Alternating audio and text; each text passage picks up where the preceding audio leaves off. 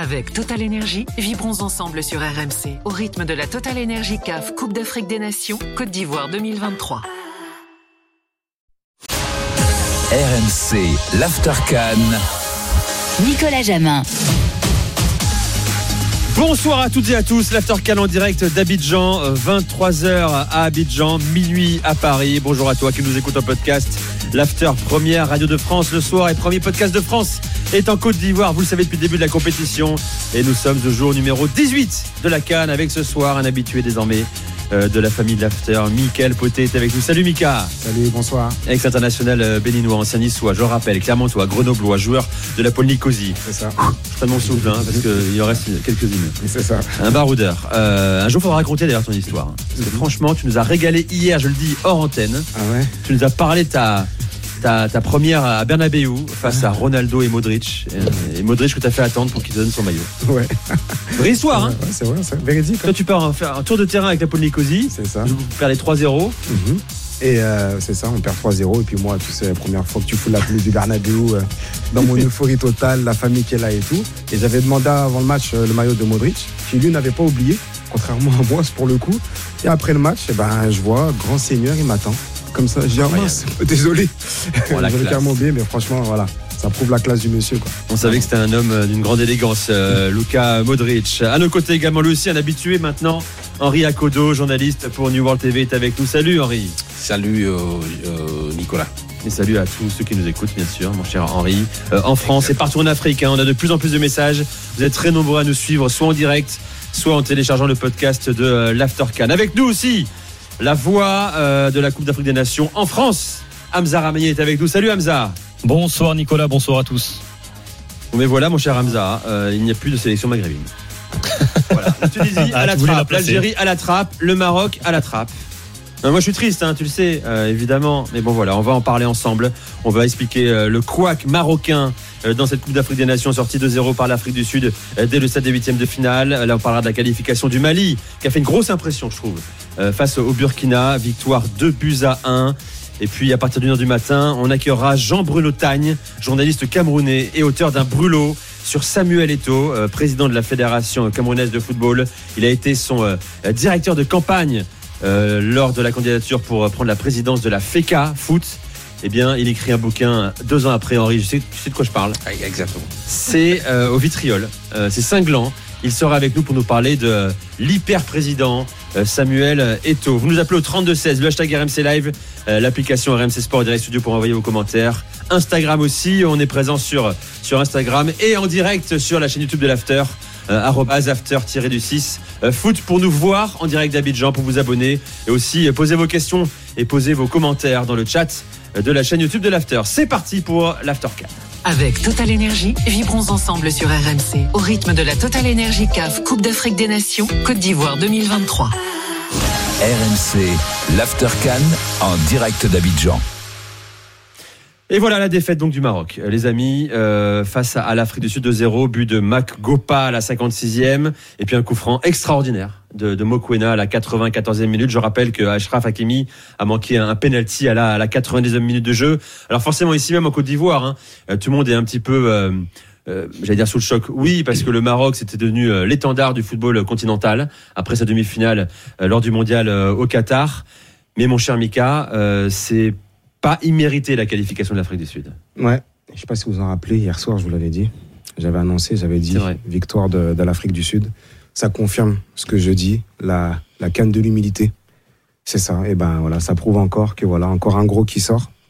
Un gros euh, sur le papier, mais pas un gros dans le jeu. Donc aujourd'hui, pour moi, euh, ça fait bizarre de dire ça, mais logique respectée selon moi. Et c'est pour ça que hier, j'ai j'ai Oui. insisté sur le fait que l'Afrique du Sud, pour moi, était allait, allait passer. Henri. Pour moi, la, logique euh, par rapport au statut, par rapport au premier tour n'a pas été respectée parce qu'on attendait euh, une équipe euh, marocaine joueuse qui nous a bluffé au premier tour avec des séquences de jeu intéressantes, remarquables.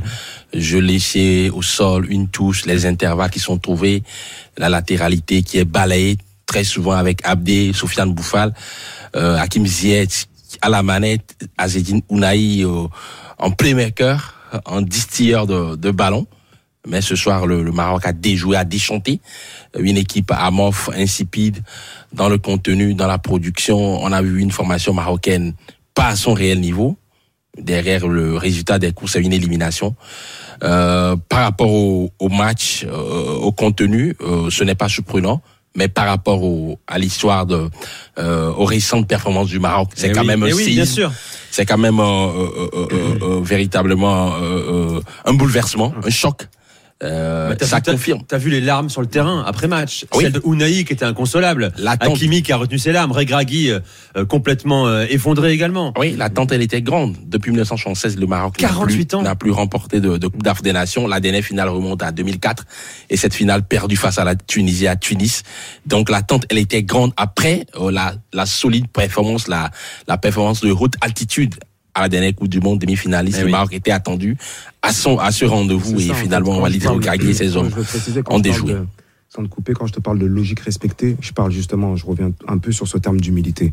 En termes d'engagement, en termes de, de discipline, en termes de volonté, en termes de, comment dire, de, de la première à la 90e minute, les Sud-Africains, ils ont été sur la même ligne. Et- excepté Et on, pour moi, c'est pas volé cette victoire-là. C'est pas du tout volé. Ça me rappelle un peu notre scénario avec l'équipe du Bénin qui, à la fin, avait loupé le penalty avec Hakim Ziyech. Là, c'était sur le poteau Hakim Ziyech. Là, c'est euh, Hakimi sur la barre transversale. Et voilà, donc c'est pour ça que hum, voilà un petit peu trop sur deux aussi peut-être. Et euh, ce poids de demi-finaliste de la Coupe du Monde, il faut savoir de temps en temps le mettre de côté, se remettre dans la compétition et dire que voilà c'est c'est tout autre chose. Et malheureusement, ce soir, ça n'a pas suffi face à une équipe sud-africaine qui, franchement, n'a pas démérité. On va parler dans un instant, enfin dans quelques minutes, de, des Bafana. Bafana qualifié pour les quarts de finale de la Coupe d'Afrique des Nations. Hamza, euh, ton regard sur la, la prestation ce soir. On peut revenir après sur euh, l'ensemble de la canne euh, des Lions euh, de l'Atlas. Euh, on n'a pas reconnu les Marocains qu'on a vus il y a à peine 13 mois. Absolument pas. Oui, alors c'est une compétition différente, avec des demandes euh, différentes, avec des adversaires différentes, avec euh, différents plutôt, avec un contexte différent. Et, et du coup, euh, on le disait, Walid Regragui l'avait souvent euh, dit sur ces dernières semaines et ces derniers mois, c'est aussi un changement de mentalité. Premièrement, mais aussi un changement dans le style de jeu par rapport à ce que l'on avait vu lors de la Hmm. précédente Coupe du Monde. Et euh, sur cette Coupe d'Afrique, lorsqu'il fallait emballer, lorsqu'il fallait créer des décalages, apporter du surnombre. C'est vrai qu'on n'a pas vu cette équipe marocaine. Alors moi, après le premier tour, je n'étais pas forcément inquiet parce que euh, sans Pedro, ils jouaient souvent l'après-midi, euh, forte chaleur, humidité, etc. Je me disais qu'ils étaient tout simplement en train de, se préserver, même s'il y avait eu quand même pas mal d'alertes face à la République démocratique du, Congo. Euh, même sur le premier match face à la Tanzanie, le premier but arrive sur coup de pied arrêté, les deux derniers euh, après les, les cartons, enfin le carton rouge tanzanien. Mais euh, aujourd'hui, en fait, on se rend compte que le premier tour n'était pas un premier tour de maîtrise euh, et de gestion, mais peut-être que le Maroc était à ce moment-là à un niveau euh, qui était le sien, en fait, tout simplement sur l'ensemble de cette compétition, parce qu'on les a vus, en tout cas aujourd'hui, assez impuissants face aux, face aux Sud-Africains. Euh, Ils ont essayé à un moment d'amener un coup d'accélérateur après l'ouverture du score. Ils se sont créés quelques, quelques situations, mais j'ai l'impression que c'était plutôt des, des situations venues sur des, pas du désespoir, mais presque. C'est des centres, euh, parce que l'ajout d'un attaquant, Ayoub Al-Kabi, aux côtés d'Anisseri, a apporté justement plus de présence dans la surface de réparation. Mais sincèrement, c'est vrai que je suis assez déçu par, euh, par ce match et plus globalement par la Coupe d'Afrique des Nations du Maroc, finalement. Je trouve qu'il y, a- y un symbole, c'est le penalty d'Akimi. Euh, vous l'avez vu, hein, comment il l'a Mhm. frappé. Bon, il était extrêmement tendu euh, avant de le frapper, mais ça, on, on peut le comprendre évidemment. C'est le penalty de l'égalisation dans les dix dernières minutes, mais la position du corps également. Mhm. On a vu un homme qui est un spécialiste hein, de l'exercice aussi, hein, sur coup de pied arrêté, euh, en recul, qui n'est pas rentré dans ce ballon, tu vois. Comme les Marocains sont pas rentrés dans ce huitième de finale. Ouais, c'est ça, il y, a des, il y a des langages corporels qui, qui trompent pas, et c'est exactement ça. Après, voilà, c'est. C'est- On peut, on peut donner mille solutions, mille explications, pardon, euh, mais ça définit bien ce que tu dis, c'est-à-dire la, la manière dont il a tiré ce penalty, ça reflète un peu l'image du Maroc. Ça paraît anodin, mais c'est un détail très important. Parce que voilà, donc euh, bon, maintenant comme je dis, les grosses équipes, petit à petit, voilà, hein, ça, ça, ça commence, Ouais, ça ça, part, ça hein. part, ça part, ça s'écrème. Donc voilà, maintenant, écoute. euh, Est-ce que, est-ce que, est-ce que les gars, euh, Mika, Henri euh, et Hamza, parce qu'il y a beaucoup de réactions sur le chat euh, concernant les absences de Hakim Ziyech et Sofiane Bouffal.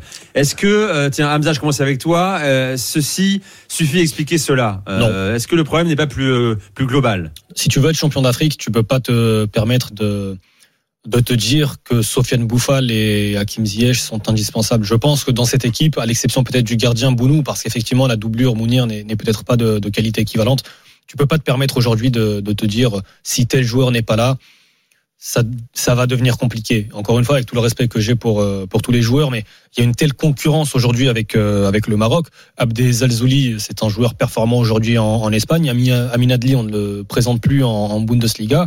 Euh, quand tu te prives même de joueurs, alors malheureusement sur blessure, mais Sofiane Diop est à la maison, euh, Zakaria Bourlal est à la maison. Honnêtement, tu peux pas dire euh, Ziyech, Bouffal sont des joueurs qui manquent. Alors par le style, Ziyech a été l'un des joueurs les plus impactants du premier tour parce que ça avait justement été, euh, je crois, que c'est le troisième joueur à avoir réussi le plus de dribbles, euh, sachant que lui a eu un temps de jeu assez réduit. Mais tu dois avoir un plan B, tu dois avoir un plan C, tu dois être capable justement de, de- d'apporter des, des solutions lorsque un, deux, trois, quatre cadres ne sont pas là. Et effectivement, aujourd'hui, euh, ça a été plutôt décevant. Tiens, je vais accueillir Yazid au 32-16, supporter euh, du Maroc. Salut Yazid. Salut à vous. Bienvenue dans l'After Cannes sur RMC. Tu es en direct avec nous. hein. Il est euh, minuit euh, 10 à, à Paris, euh, 23h12 à, à Abidjan. Bon, euh, évidemment, je pense que tu es extrêmement déçu. Euh, Est-ce que ça remet en cause beaucoup de choses ou pas du tout pour toi cette élimination? Bah honnêtement, je suis déçu, mais pas surpris.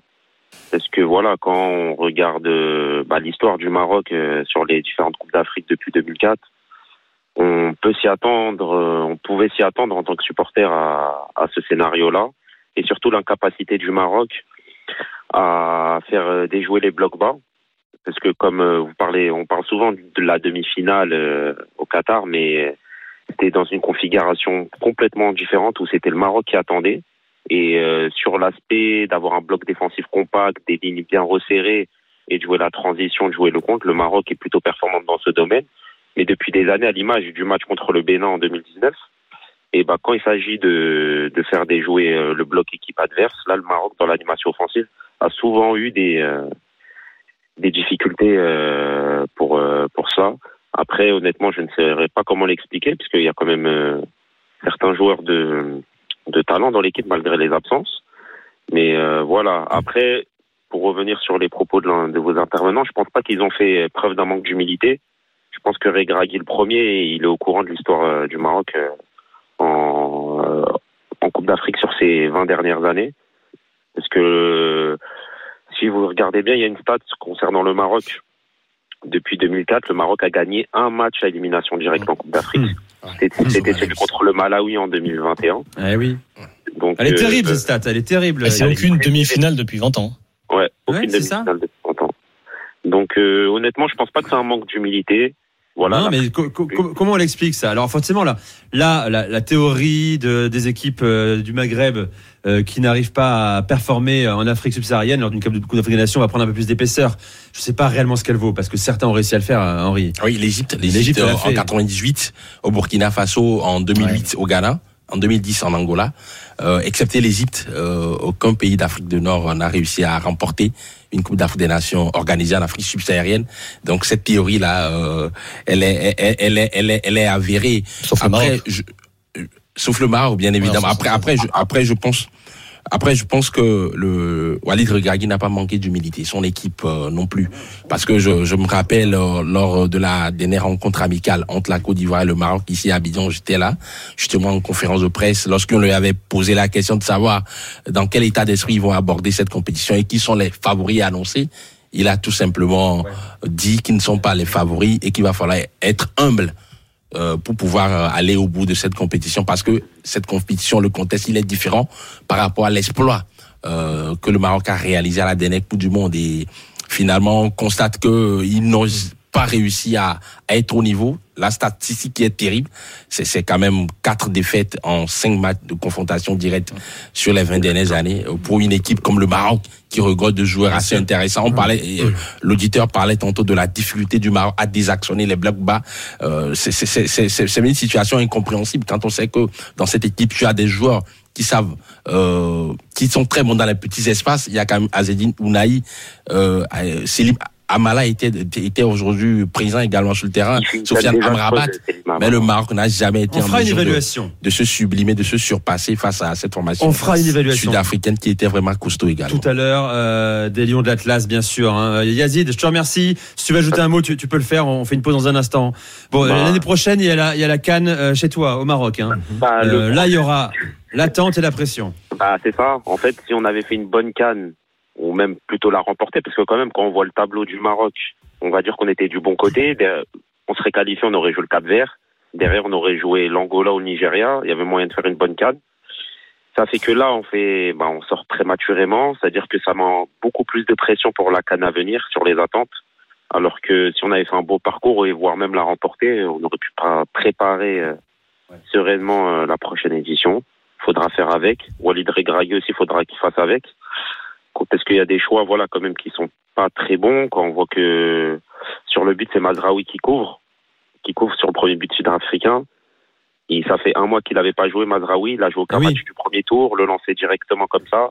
Il traîne un peu la patte. Peut-être que c'est dû à un, à un manque, euh, bah, tout simplement de conditions physiques. Il traîne derrière la a un patte. manque de rythme, peut-être. C'est c'est un ça. manque de rythme. Oui, oui. Il couvre le hors-jeu et ça fait un 0 pour, euh, pour euh, l'Afrique du Sud. Après, voilà, j'ai pas envie de tirer la sonnette d'alarme. C'est une contre-performance, c'est factuel. Après, voilà, il y a, il y a pas tout à remettre en cause, que ce soit le travail, que ce soit de Eric Draghi, que ce soit le travail de la fédération, que ce soit, parce qu'il y a beaucoup de jeunes joueurs dans cette équipe. Donc, euh, on va dire qu'il n'y a pas tout à reconstruire, loin de là. Bien sûr que non. C'est un football qui grandit, qui se développe. On a longtemps parlé sur RMC de l'académie, euh, notamment, euh, qui fournit de plus en plus de, de- de joueurs. hein. On parlait de Naïef Aguerre, notamment. On en parlera tout à l'heure. hein. C'est le seul qui a été très bon ce soir. Il fait une énorme, énorme canne. On fera une évaluation des Marocains avec vous au 32-16. Yazid, merci. Très bonne soirée à toi. À, très vite sur RMC. Euh, on fait une pause, on vient dans un instant avec euh, Hamza Ramani, Henri Akodo, Michael Poté, vous au 32-16. Tiens, si jamais il y a des supporters sud-africains francophones, n'hésitez pas à faire le 32-16. Je sais qu'on est écouté aussi en Afrique du Sud. Alors euh, n'hésitez pas à venir euh, vous mêler au débat dans l'After Can sur RMC. On revient dans quelques secondes. À tout de suite. RMC, l'Aftercan. Nicolas Jamin. After Can en direct d'Abidjan. Soyez les bienvenus si vous nous rejoignez. Vous écoutez RMC, la première radio de France euh, le soir, le premier podcast de France. Euh, ici, la Coupe d'Afrique des Nations. On a délocalisé notre antenne euh, à Abidjan pour vivre une magnifique Coupe d'Afrique des Nations. Mais un favori, un des favoris est encore tombé. Euh, Aujourd'hui, après le, le Sénégal euh, hier soir, le Maroc euh, s'est fait sortir de la Cannes euh, par l'Afrique du Sud, deux buts à zéro. Vous nous appelez au 32-16 euh, pour en parler, bien sûr. Tiens, je vais accueillir Zaïd, tout de suite supporter marocain. Salut Zaïd. Salut Nico, salut à tous. Euh, Nico, c'est Zaïd de, Bruxelles. J'avais appelé pour vanner Julien Laurence un soir euh, sur le fait qu'il ne répondait pas. Je sais pas si tu te Je me rappelle très bien de toi, bien sûr. Et t'as répondu il depuis. Il m'a répondu finalement. Donc voilà, juste pour rétablir euh, sa réputation. Il, ti- il tient son Il image, je crois, Julien. C'est pour ça qu'il Il t'a répondu. ouais, beaucoup. Donc euh, tu pourras lui dire que j'ai rétabli sa réputation. Écoute, euh, c'est euh, donc je t'avais dit la dernière fois, hein, j'ai 30 ans, 15 ans d'after, mais ce que je t'ai pas dit, c'est que j'ai euh, 25 ans de foot marocain dans les dents et ce soir, genre, sans aucune hésitation, c'est la déception la plus dure à avaler. En fait, faut savoir que en 25 ans, euh, on n'a fait que manger notre pain noir avec le foot marocain. J'ai sur les 25 ans, donc depuis que j'ai 5 ans, trois souvenirs heureux en en 25 ans. Donc Coupe du Monde 98, on bat l'Écosse 3-0, match nul contre la Norvège, et a le match de la honte Norvège-Brésil. La Norvège bat le Brésil, on passe pas. Maroc 2004, on fait une finale de Cannes, un parcours magnifique, on perd. Et Maroc 2022, forcément la Coupe du Monde. Et les trois souvenirs heureux en 30 ans de foot marocain, c'est trois souvenirs où il n'y a pas de victoire au bout. Et euh, en fait, moi, je me souviens très bien de la Coupe du Monde 98. J'ai 5 ans et j'entends encore Thierry Roland dire maintenant qu'on a vu ça, on peut mourir tranquille. Et en fait, moi, à chaque fois, je me dis ben, euh, je pourrai jamais mourir tranquille parce que j'ai jamais vu mon équipe gagner. Euh, on nous sort 67. T'as quel âge, Zaïd T'as quel âge? Ben, je t'ai dit 30 ans. Oui, 30 ans, c'est ça. Et, Oui, bon, ben, ça va aller. oui, T'es ok, t'es jeune. Hein. Ça va aller, mais c'est à chaque fois le même scénario, Nico. C'est à chaque fois la même chose. Oui, je Euh, comprends. ouais. Cette espèce de truc psychologique qui passe pas. Et tu vois, bah, moi j'habite à Bruxelles, bah, tu vois les Français, ils sont heureux pour leur équipe, les Espagnols sont heureux pour les équipes, les Allemands. Et à un moment, tu dis, mais merde, nous on n'a pas le droit à ça, on n'a pas le droit de vivre ça. Et après, tu te retournes, tu vois quoi? Les Algériens, ils ont eu leur canne, une équipe merveilleuse. Les Tunisiens, ils ont eu leur canne. Les Égyptiens, les Camerounais, même les Sénégalais je, je dis pas ça pour être méchant, j'ai beaucoup d'amis sénégalais. C'était- leur première, c'était leur première, t'as raison. mais attends, Zaïd, Zaïd, C'est pas un titre, c'est pas un titre la. Coupe du Monde au Qatar, mais quand même. Oui, c'était bon, Franchement, tu. Oui. remplacerais une demi-finale oui. de Coupe du Monde Euh, Je te pose une Oui. question, hein, c'est une vraie question Oui, euh, oui, oui, euh, oui, débat. je- je- Tu je la remplacerais la demi-finale de Coupe du Monde contre une victoire en, en Cannes? Oui, parce que à la fin, tu peux dire que as dominé à un moment ou à un autre le foot africain. Alors ici, on va me dire oui, le Maroc a permis à d'autres nations de pouvoir se projeter en demi-finale, en finale. C'est très bien, mais tu as quand même ce truc de te dire que tu as dominé le foot africain à un moment charnière. Et c'est vrai que, en fait, celle-là, elle est. Enfin, je vais, je vais pas m'en remettre. Enfin, si, je vais m'en remettre, mais euh, après beaucoup, beaucoup de temps, parce que c'est même plus un alignement des planètes. Tous les favoris tombent. T'as une partie de tableau, mais c'est même pas aller tomber du ciel la partie de tableau. Tu comprends pas comment ça se passe. Euh, T'es en mode, mais c'est pas possible. Rien ne peut nous arriver. Et ben tu, tu fais ce que tu ce que t'as toujours fait en fait. Mais quand t'as vu les, c'est pour ça que je suis d'accord avec l'auditeur d'avant. Quand tu vois les matchs de l'équipe du Maroc depuis 25 ans, ben tu te dis ça nous pend au nez parce que c'est un Hmm. peu notre caractéristique. On a un beau jeu, on a essayé d'exorciser le côté, euh, on va dire, euh, j'aime pas ce terme, mais je vais le dire un peu caca culotte, mais c'est ce qui s'est passé euh, contre le Canada en Coupe du Monde. Première mi-temps, on est incroyable, on se prend un but chanceux. Deuxième mi-temps, on se fait dessus. Et en fait, les exemples comme ça sur 25 ans de foot marocain, je peux te les citer à gogo. Je sais pas, je, me Euh, tourner bah- vers Hamza parce que Hamza aussi hein, suit euh, euh, particulièrement Ouais, le- ouais, le- le- euh, C'est- hein, C'est très juste ce que dit, ce que dit Zaïd, Ouais. effectivement. Il y a une sorte de fatalité, Ce que je trouve euh, intéressant- d'incapacité à se dépasser. Vas-y. Euh, alors, il y a plusieurs choses que je trouve intéressantes dans le propos de, de Zaïd. Euh, la première, notamment, parce que depuis la Coupe du Monde, euh, je, je vois beaucoup. Alors, je le rappelle encore une fois, les réseaux sociaux, ce n'est pas le monde, ce n'est pas la vie euh, générale. Mais j'ai vu beaucoup justement de Marocains dire une demi-finale de Coupe du Monde, c'est mieux qu'une canne. Et euh, c'est vrai qu'in fine, euh, je peux comprendre la frustration de, de Zaïd parce que cette fatalité, il y a une canne qui arrive dans un an ou dans deux ans. On ne sait pas encore quand elle aura lieu, mais elle Mm. aura lieu au Maroc et je pense que le Maroc performera à, à ce moment-là. Mais je peux comprendre la frustration parce que il y a deux ans, tu tombes sur une Égypte. Ok, euh, il y a le, le changement fameux de Vaïd, la sortie de Bouffal. Euh, tu tombes face à une équipe qui n'est pas spectaculaire, mais l'Égypte, elle a fait ça à tout le monde. Scandaleux, ce Bon, c'est pas grave. Ça peut arriver. Mais là, effectivement, quand tu vois le, le, le match aujourd'hui face à, face à l'Afrique du Sud, la frustration liée effectivement à la partie de tableau. Et moi, ce qui m'inquiète un peu, on n'en a pas encore parlé, Nico, mais par rapport à ce match, c'est que tout à l'heure, je disais, euh, la précédente Coupe du Monde, c'est une équipe qui défendait, qui contrait, surtout le Maroc, pour Oui, caricaturer c'est comme ça qu'elle a construit Là, sa- son parcours. face, Oui. euh, face, euh, face à l'Afrique du Sud, justement, l'Afrique du Sud jouait. L'Afrique du Sud avait par moment la possession du ballon. Par moment, l'Afrique du Sud laissait des espaces.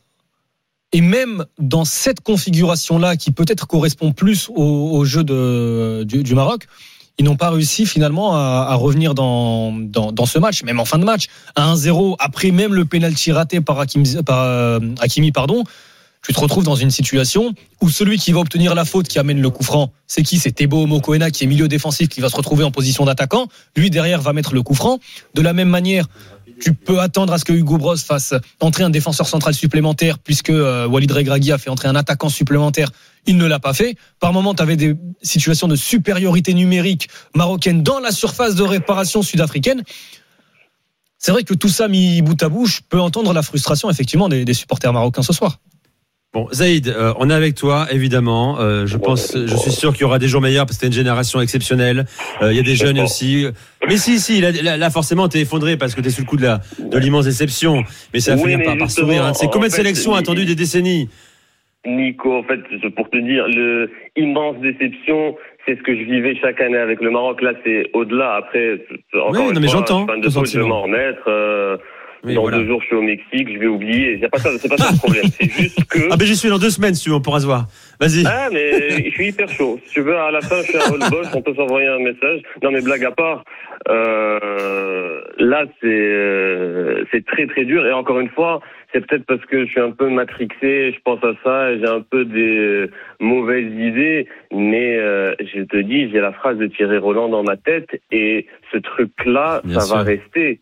Et, et c'est horrible parce que t'es là, en fait, ben tout le monde a eu un moment, une fois, le droit d'être. Euh, Tu veux- je sais, mais tu, avec je tu, tu vas mais finir par pas- l'avoir, Zaïd. Alors, on, on est, on est sûr de rien, on est sûr de rien, mais tu vas finir par l'avoir quand même. Enfin, surtout à, à ton Ouais, âge, bah, 30 ans, c'est ce que- tu vas encore vivre euh, c'est- 20, au moins c'est- 20 cannes. C'est ce qu'on dit, mais Bon. t'es- jamais sûr de rien. Il y a beaucoup plus d'équipes qui gagnent pas que Bon. d'équipes qui gagnent.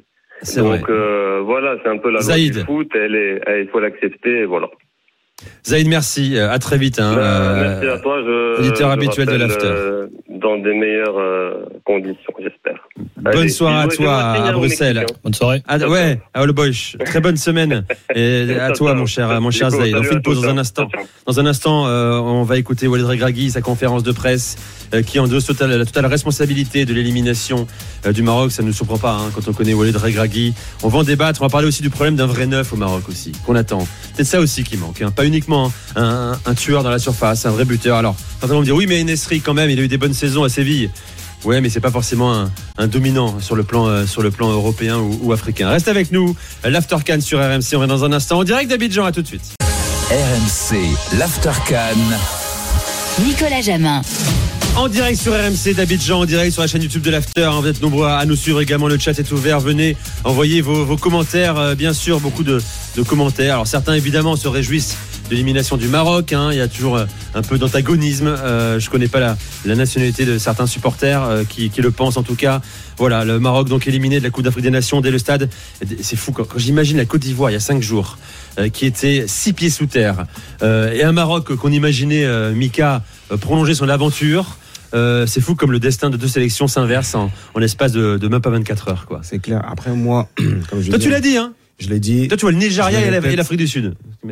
Voilà, je vois, mais et comme je le dis, je le répète, alors on verra si on développera, mais moi je suis pas surpris hein, de l'élimination du Maroc. Oui. Et j'en parlais en off, je disais, faut m'expliquer. Alors, je vais peut-être faire des, des ennemis, mais c'est pas grave, je le dis. Faut m'expliquer c'est quoi que vous appelez grande nation en fait. Faut que je veux savoir c'est quoi ce terme de grande nation, parce que le Maroc au final ils ont gagné quoi en fait? Mais ils ont une Coupe d'Afrique des moi Nations. je dis, et, et franchement, T'as raison, t'as raison. faut il faut- arrêter de, de faire. Pourquoi eux Pourquoi en fait quand le Maroc ils sont éliminés là, c'est genre, c'est, je sais pas, c'est comme si, ils ont gagné quoi là ces derniers Après, temps après, après, Mika, Ils ont fait quoi, quand en même- fait ils ont quand même gagné la canne en 76 en Éthiopie. C'est vrai que ça remonte à. Ok, à- bon, c'est la à Zambie, 48 ils ont fait ans, quoi Henri. Non, mais 48 là, ans. là où D'accord. Mika, 48 ans, ils ont quand même, ils ont, Moi, ils ont quand plus- du stade de Reims euh, Moi, il y a- ils ont- il y a ça, 70 ans. Exactement. Mika, ils ont, ils- quand même, ils ont quand même une histoire avec le football. C'est plusieurs coupes du monde. Il me semble cinq coupes du monde, six. Voilà. Je pense. Moi je parle d'un côté africain. Euh, Moi, Coupe on se base sur quoi Ils- ont, ils ont, ils ont une fédération euh, bien organisée, avec une politique sportive de développement du football euh, avec un centre euh, euh, aujourd'hui très réputé, le- l'Académie Mohamed Non, mais VI Henri, il y a des de Salé. structures. Oui, il y a des structures, mais quand Ils il ont parle de grande nation, structures. il parle de palmarès, Mika. c'est ça que je veux Et savoir. palmarès, c'est du Maroc, il est où Je demande. Là où en a raison, là où, où Mickaël a, raison, mais en fait, je pense que c'est un débat franco-français. Euh, C'est qu'en Mhm. France, on a un prisme où le Maghreb compte. Allez, je, je donne des, des Non, chiffres comme ça, mais dire. je pense que le, le Maghreb aujourd'hui, c'est tu veux 70-80% de l'actualité du football africain en France, et que ça. derrière, il y a l'Afrique de l'Ouest, avec le Sénégal, avec la Côte d'Ivoire, avec le Mali. Mais c'est vrai que l'Égypte, comme il y a peu de franco-égyptiens, les médias français n'en parlent pas, et les. Sud-Africains encore moins. Qui connaît aujourd'hui On sort, on sort avant cette Coupe d'Afrique. Je le disais, euh, Nico, lors de euh, la, la- preview que l'on a fait notamment avec Qui connaît Nicolas le même Villas. Melody Sundown, c'est ça que tu veux dire J'avais justement cité l'Afrique du Sud parmi, enfin, comme étant l'équipe à surveiller sur cette euh, sur cette compétition. Je disais à l'époque, sors, tu sors, tu, tu, tu sors de, pardon, des locaux des RMC. Tu vas juste au Parc des Princes, qui est juste à côté. À la sortie d'un match, tu demandes aux supporters, aux vrais fans de foot. Hein, je parle pas des, je parle vraiment des, des fans de foot affirmés. Citez-moi trois joueurs de la sélection sud-africaine. Ils en sont incapables. Mais parce qu'on n'en parle pas en. France. Il est là, il est là le, le, le, le- point clé. C'est nous le traitement du football africain que l'on a en France qui fait que l'on se focalise uniquement ou principalement, pardon, sur le football maghrébin parce que ça fait du clic aussi. On va pas se mentir. Euh, ce que j'ai vu sur Zidane et sur l'Algérie, Zidane d'un côté ça fait du clic, Algérie de l'autre ça fait du clic. Les deux réunis, eh ben on va on va en parler une fois, deux Oui, fois, non, trois fois, du clic. Là, tu caricatures, excuse-moi. je je Tu je je caricatures. Moi, je, je, je, je, je Le rejoins football égyptien, Henri. on n'en parle pas non plus. Euh, un- un- une grande nation de foot, c'est pas uniquement une nation qui a remporté beaucoup de trophées aussi. Tiens à nuancer ça. C'est beaucoup de grands, c'est beaucoup de grands joueurs aussi le formés au Maroc. Youssouf, Hadi, Youssouf Hadi, son grand frère, il s'appelle comment déjà? Hadi. Moustapha. Euh, Le Maroc, c'est de, c'est de grandes figures. Aujourd'hui, ils ont euh, une myriade de, de bons joueurs, une constellation de de grands joueurs. Soufiane Amrabat, c'est quand même euh, Manchester United, même s'il n'est pas titulaire là-bas. A eu autant de joueurs référencés au Maroc. Donc pas la euh, question. c'est pas comme si le Maroc est, n'a pas est dit une petite écurie. Non, on euh, n'a pas dit que- c'est ce une petite dit. écurie. On a dit qu'est-ce que vous appelez grande nation? Faut pas, faut, faut bien reprendre les termes comme il faut. On n'a pas dit que c'était une petite écurie. C'est pas ça. Moi, ce que je veux, moi, je remets le point sur le fait, il y a des attitudes qui trompent pas. Les Marocains peuvent dire ce qu'ils veulent en disant que oui, on est humble, on est les plus petits. Non, ils sont venus, on est demi-finalistes de la Coupe du Monde. Coupe, oh, demi-finalistes. Je sais pas si vous demi-finalistes de la Coupe du Monde. Ils sont venus quand même, quoi qu'il arrive, c'est quelque chose qui est difficile à gérer. Quand ils sont arrivés en Coupe du Monde, ils sont venus en tant que petits poussets. C'était la surprise, etc. Tu sors quoi et où ça les a pas arrangés, ça fait longtemps qu'ils ont pas, ont pas gagné la canne, mais où ça les a pas arrangés, c'est qu'ils sont venus entre temps en tant que demi-finalistes de la Coupe du Monde. Ils viennent ici, quoi qu'il arrive, ils veulent la gagner la canne. Ils vont pas faire genre, euh, voilà, Bien ils sont sûr. venus ici pour la gagner la canne. Rappelez-vous des Regarde, de regarde, on a parlé- Monde. Regarde, on a, on a- je vous repose cette question. Attends, attends, attends, Henri. Mhm. Est-ce que quelqu'un nous attend Euh, On a un journaliste marocain en direct. hein. Il sera forcément intéressant dans ce débat. Euh, habitué de l'after également. Il était avec nous au Qatar aussi. Nasreddin Nasri est avec nous. Salut Nasreddin. Salut, comment tu vas? Bien, merci de ta patience. Ça fait un moment qu'on te fait patienter. Tu entends le débat qu'on qu'on mène euh, actuellement? Ouais, Grande ouais, nation. ouais, du- il y a- Vas-y, ouais, vas-y. Il y, a- y y pas mal de choses à dire. Euh, C'était Mika qui disait euh, Grande Nation, c'est ça? Oui, je demandais en fait, c'est quoi que vous appelez grande Oh, nation? Je veux ok. savoir c'est quoi en fait. Ok, ok. Il y a plusieurs choses, Mika. Tu es de quelle nationalité? Béninoise, ivoirienne. Bah, alors nous, on n'est pas une grande nation pour le coup. D'accord, d'accord. Déjà, déjà, déjà, le Bénin, c'est pas une grande nation. Alors, je pense que tu confonds parce que euh, parce qu'il y a grande nation et palmarès. Je pense que tu veux dire palmarès. Le Maroc est une grande nation de football pour plusieurs raisons. Euh, un de vos collègues, je me rappelle pas du prénom, disait que la fédération faisait du très bon boulot. Le complexe Mohamed, si je t'invite à aller le voir, c'est un, un Clairefontaine 2.0. Mais c'est une nation de footeux, de passionnés, de passionnés. Je t'invite à aller voir des Raja. Effectivement, le palmarès est vide, mais euh, comme le comme euh, le Bénin. Euh, donc ça, il y a, y, a, y, a, y a pas de sujet. Non, mais ce pas. Non, mais faut pas, moi, je parle Bah- pas de mon pays. Moi, je suis pas. Je Non, parle pas de tu parles- pas de non, de je parle pas de ça. Mais Mika, je tu parles de mon pays, nation. Ça veut, non, je suis pas en train d'attaquer. J'ai posé une question. J'ai dit. Non, on s'attaque pas, on je discute. savoir. Qu'est-ce qu'une grande nation? Ça veut pas dire. Une grande nation, c'est un pays de foot. C'est un, pays de, c'est un pays de passionnés de foot. Quand on a des, des matchs de championnat à 40-50 000 personnes, ben c'est un. Mhm. pays de foot. Effectivement, je suis d'accord avec toi. Le- L'armoire à palmarès est complètement vide. Une Coupe d'Afrique pour moi, ça veut, ça veut strictement, strictement rien dire. Mais c'est un pays de foot. Tu disais autre chose. Euh, oui, le, le Maroc est arrivé euh, un peu hautain avec son statut de demi-finale. Mais Pas du tout. Euh, euh, si tu, je t'invite, moi j'ai fait toutes les J'ai pas conférences j'ai de pas parlé presse. le mot hautain. Non, faut pas. Moi, les dit quoi conférences de presse, moi, j'ai pas parlé de mot hautain. As dit J'ai quoi dit quoi qu'il arrive, ils sont venus en tant que favoris. Ils peuvent dire oui, Oui. on est humble, on n'est pas si. Ils sont venus Est-ce en tant que, que, est-ce favoris. que, est-ce que tu as entendu de la bouche de Walid Regragui ou des joueurs, des joueurs? Attends, est-ce que tu as entendu de la bouche de Walid Regragui ou des joueurs, d'un joueur dire on est favori? Bah justement, c'est ce que je dis, c'est de la fausse, ça, c'est de la fausse modestie pour moi. Il faut, il faut, il faut arriver. Mais tu non dis oui, Ah donc si on, est lui dit, favori, on est si on lui dit non, il fallait Mais on l'a pas dit. Moi, non, je t'ai dit. non, justement, dit. Attends, Nasreddin. Attends. attends, attends, Mika t'explique, après je t'aurai la parole. Regragui l'a dit il y a un an, nous dit Hamza. Il, a dit plus récemment aussi, il faut accepter notre, notre nouveau statut euh, à la Cannes. Vas-y, Mika. Ouais. Ce que je veux dire par là, c'est quoi? C'est que moi, il faut pas faire genre, oui, on est là, on n'est pas favori, on est ici. Non, tu viens, tu dis que tu es favori. Parce que si tu tentes, moi, les conférences de presse, il y a ce que tu dis, il y a ce que Non, tu bah, dis dans le vestiaire, oui. il y a plein de trucs. Ça, c'est ce qu'ils peuvent vous montrer, etc. Donc, on peut dire, oui, vous savez, c'est vous les plus forts. Nous, on vient là, on est machin, la fausse. Non, il faut venir, tu t'assumes, tu dis, ouais, on est favori. Et voilà. Bon. Parce que là, en fait, c'est quoi? C'est se protéger. Comme ça, ah, mais nous, on a dit qu'on n'était pas favori. Voilà, et c'est exa- exactement ce qui se passe. Alors Non, que non, dans leur comportement, non. pour moi, c'est mon avis. Sûrement, je me trompe pour la plupart peut-être des Marocains. Mais moi, je le dis. Ouais. Il y a des attitudes pour moi qui ne trompent pas. Moi, quoi quand je vois le dernier but, par exemple, attitudes un truc tout simple. Tu sais, le, Vas-y, t'as vu le premier but que la Côte d'Ivoire a encaissé quand Gassé il a attrapé sa tête? Je sais pas si tu as vu ce, ce truc-là.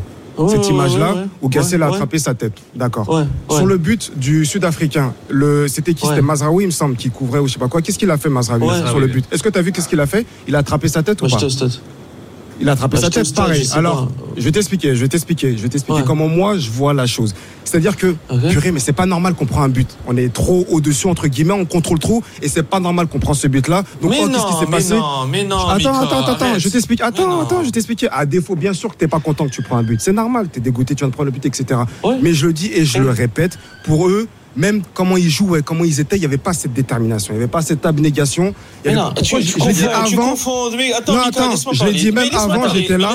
Je l'ai dit avant, je l'ai dit, je peux pas j'en te suis sûr. Attends, Je laisser non. parler, je fini, parler. cinq secondes, je donne la dit parole, j'ai dit moi, je vois pas le Maroc passer. Et Dieu sait comment, ça veut pas dire que je suis contre le Maroc, bien au contraire.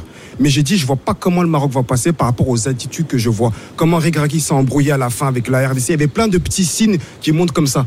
Moi, je dis, c'est pas que football. L'équipe marocaine, c'est la meilleure peut-être de la compétition. C'est pas que football. Il y a une attitude qu'ils n'ont pas su gérer. Ils sont arrivés à San Pedro, ils voulaient rester là-bas, ils ont refait tout le truc. Il y a eu plein de choses comme ça qui sont un peu embourgeoisées pour moi. Et pour moi, ça s'est ressenti. Ça, c'est mon humble avis. Nasreddin, je peux me tromper. réagis. Voilà. Mm. Non, mais, mais on peut, il, me faut, il faut une heure, je peux pas répondre à ça. Mais réponds déjà à ça. deux minutes. Mais non, mais, mais tu confonds tout, Mika. C'est possible Mazraoui, Explique-moi, alors. c'est- mais, mais- mais Mazraoui s'est pris, il, s'est pris la tête parce qu'il est déçu, parce qu'il aime son pays, parce qu'il a refusé la sélection de Ronald Koeman pour défendre son pays. Mazraoui, euh, on, on, on- et ça c'est une chose.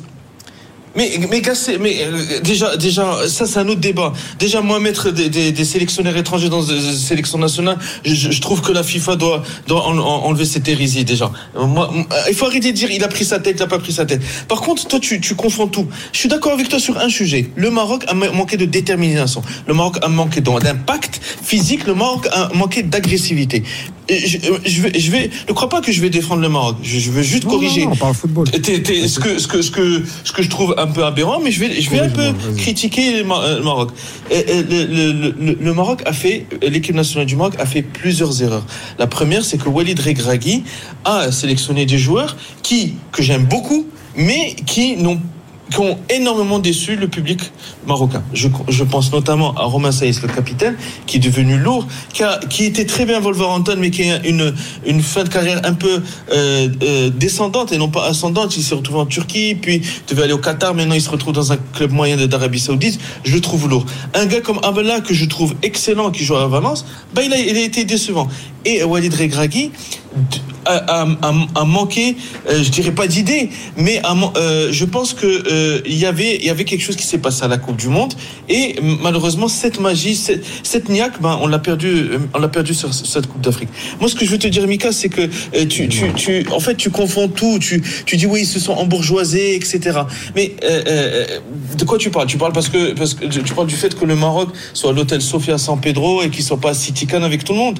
C'est ça, c'est ça pour toi. Mais attends, Pas, pas spécialement. Non, faut pas le voir comme ça. Tu sais, faut, faut pas le voir spécialement comme ça. Et puis, il faut pas du tout Ouais. mal le prendre. Tu vois, moi, j'essaye de dire quelque chose pour mettre le point ou peut-être on le voit pas. Et que justement, que Ouais. ça puisse peut-être aider justement à comprendre que quand tu viens en Coupe d'Afrique, faut pas me dire il joue assez vite, faut pas me dire ci, faut pas me dire ça, faut pas me dire on n'a pas ci, on n'a Ouais. pas ça. Quand tu viens en Coupe Ouais. d'Afrique, écoute-moi, quand tu viens en. Coupe d'Afrique, tu viens avec la. Si tu vois des Cap Verts, si tu vois des euh, Afrique du Sud, si tu vois des machins, là, tu- comme il l'a dit, tu, tu connais même pas trois joueurs de la Sud, des Sud-Africains, pourquoi ils ont gagné? Pourquoi en Coupe de France, il y a cette magie là, etc. Bah, c'est de ça que je parle, tu vois? moi, là, il n'y a pas de moi, grande nation, petite connais. nation, palmarès et tout. Là, tu viens sur Ah, un match bien 90 sûr. minutes, c'est un coup KO, comme on dit chez Oui, nous. T'as pas, le- ah, t'es là, quoi qu'il arrive. Allez, réponse à Sredin. Euh, Ok. Je rappelle euh, à qui est en direct euh, de San Pedro, hein, qui était en, tribune ce soir. Mais, euh, Mika, euh, tu as dit Dis-moi, beaucoup de bêtises, mais je, vais- mais je, vais- je vais en retenir une. Il n'y a pas de problème. Selon toi, de toute façon. Non, mais attends, Mika, tu dis, euh, euh, tu parlais euh, du fait que euh, Regragui a annoncé. C'est vrai qu'au début, il avait dit on part, dans, on, nous sommes favoris. Juste après la Coupe du Monde, quand il avait gagné le Brésil en mars dernier, il avait dit on est favoris. Si euh, on n'arrive pas en demi-finale, c'est un échec. Ça, il l'a dit. Après, par la suite, quand il a vu que c'était compliqué d'aller jouer en Afrique, etc., il est revenu sur ses paroles. Mais quand il dit qu'on n'est pas favori, il ne le dit pas pour se cacher. D'ailleurs, je ne sais pas si tu l'as vu, parce que moi je sors de conférence de presse, il a Ouais. dit qu'il assumait ses choix. Il, a, il, il prend la- l'entière ses responsabilités. Lui, il dit pas ça pour se cacher. Il ne se cache jamais. Wally, je le connais très bien, il se cache jamais. Mhm. Par contre, et ce qu'il dit, c'est qu'il y a effectivement au début de la Cannes, il y avait 10 sélections qui pouvaient gagner la Cannes. Tu peux pas dire le contraire. Le Nigeria, la Côte d'Ivoire, le Ghana, etc. Même s'il y a D'accord. cinq mondialistes qui ont sauté, il le, il a pas dit euh, de façon ironique, euh, genre, euh, ouais, je, le dis que si je perds, euh, il y avait des favoris. Non, il le dit parce que c'est la stricte vérité. Le niveau s'est resserré. Il y a de très belles équipes, comme le Cap Vert, comme l'Afrique du Sud. Il faut pas, il faut pas minimiser l'exploit de le message n'est pas passé à la réaction groupe alors. Parce que moi, j'ai pas vu des attitudes de gens qui, qui Tiens, on, venaient on avec. va un- l'écouter. On va l'écouter. Mika, ouais. Nasreddin, euh, Hamza Henry. On, on va, on va écouter justement. Tu faisais mention de sa conférence de presse, euh, Walid Regragui, euh, tout à l'heure sur sa responsabilité. Premièrement, félicitations à l'Afrique du Sud. Nous, pour gagner ce match, il aurait fallu peut-être plus d'intensité en première mi-temps, plus d'efficacité aussi sur les situations qu'on a. À ce niveau-là, le peu d'occasions qu'on a, il faut, en profiter. On l'a pas fait. Le but nous a fait rentrer dans le match, malheureusement. C'est créer beaucoup de situations, pas beaucoup de réussite. Le penalty arrive à un moment important pour nous. Malheureusement, euh, on l'a loupé. Ça a mis, un, je pense, un coup derrière la tête des, des joueurs. Et après, sur euh, le coup franc, je pense que ça nous a, ça nous a tués. On aurait pu être puni à la fin d'un score élevé qui n'était pas mérité. J'espère que les joueurs ils vont apprendre, surtout les jeunes. Je porte la responsabilité, bien sûr, de cet échec. Je suis pas quelqu'un qui se cache sur mes choix de jeu, sur mes choix de joueurs. Moi, j'ai rien à reprocher à mes joueurs. Ils m'ont suivi, ils ont donné le maximum. Dommage, parce que je sentais qu'on pouvait être capable de, ramener euh, cette coupe à la maison. Ont-ils vraiment donné le maximum Ouais. C'est c'est le débat qu'on mène ce soir. Nasreddin, juste une question Ouais. avant de te, libérer. Euh, euh, Est-ce que y a- y a un, je pose quand même la question, c'est toujours important quand tu as une, une nation comme le Maroc qui arrive en, en tant que favori, sort dès les huitièmes. Est-ce qu'il y a un doute sur l'avenir de Regragui ou pas du tout? Pas du tout. Pas du tout, parce qu'il y, a une- il y a une canne qui vient euh, très rapidement à la maison. Euh, il faut pas, il faut pas, il faut savoir euh, euh, faire euh, critiquer, mais il faut savoir, il faut pas être ingrat. Euh, Walid Regragui euh, a emmené la sélection marocaine, n'en déplaise à certains, à la demi-finale de la Coupe du Monde. Et j'écoutais votre débat tout à l'heure.